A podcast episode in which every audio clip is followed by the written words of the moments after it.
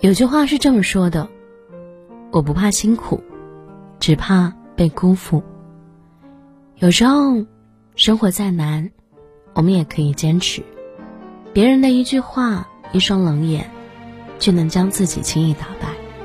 因为这样，人也总是越活越累，似乎怎么做都无法让所有人满意。但其实，真正折磨你的，并不是他人。而是自己的过分在意。学会看淡身外事，才能做回自在人。有一些眼光，你可以无视。看过一个小故事啊，父子俩赶集去卖驴，刚出发的时候是儿子牵着，父亲骑着。路人看见后就指责父亲：“大人骑着驴让孩子走路，像什么样子？”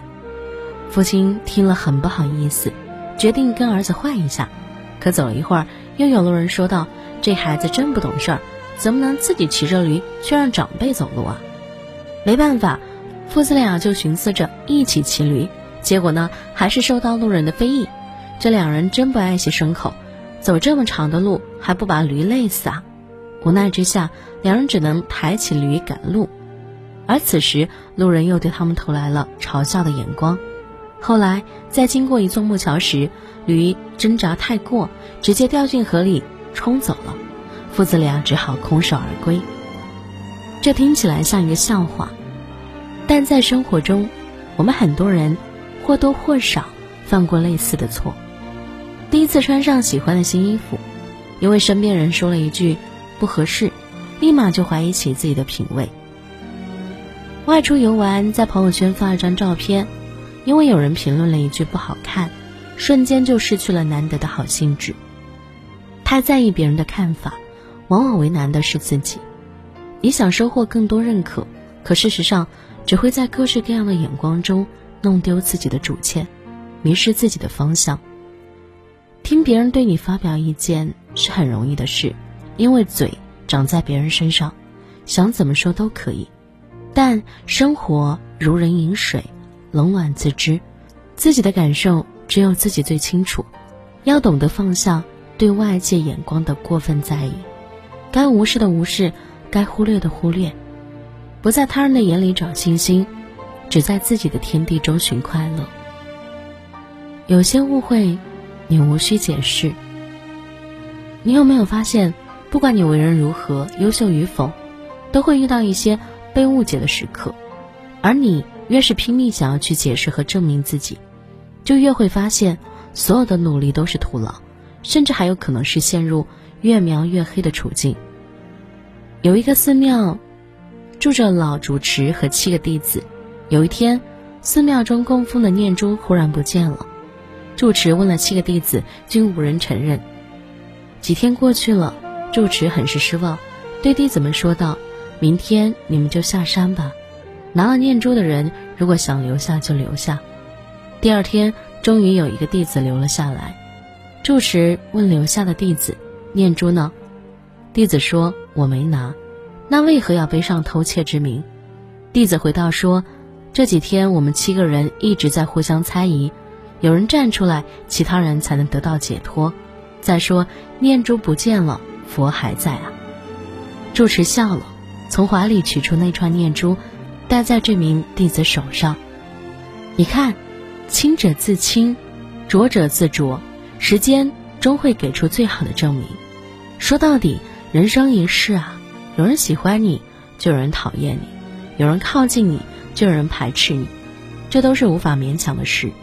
不要期望所有人都能理解你，因为人与人之间立场不同，认知不同，看法也自然不同。你唯一能做的就是。把心态放平，把误解看淡，要相信，懂你的人不需要解释，不懂你的，不值得解释。与其为此伤心伤神，不如顺其自然。凡事岂能尽如人意？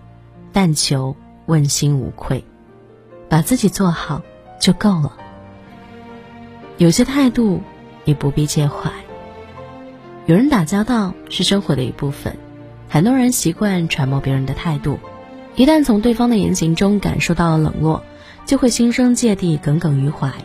可态度这种东西啊，和人的情绪一样，本来就是随时可变的。总被别人的态度牵着走，只会让自己倍感纠结郁闷。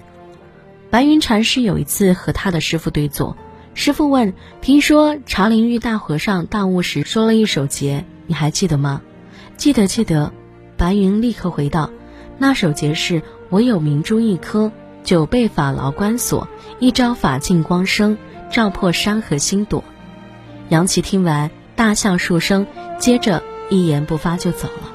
白云正在当场，不知师傅为何而笑。于是接下来的一整天，他都在想，自己是不是说了什么不该说的话。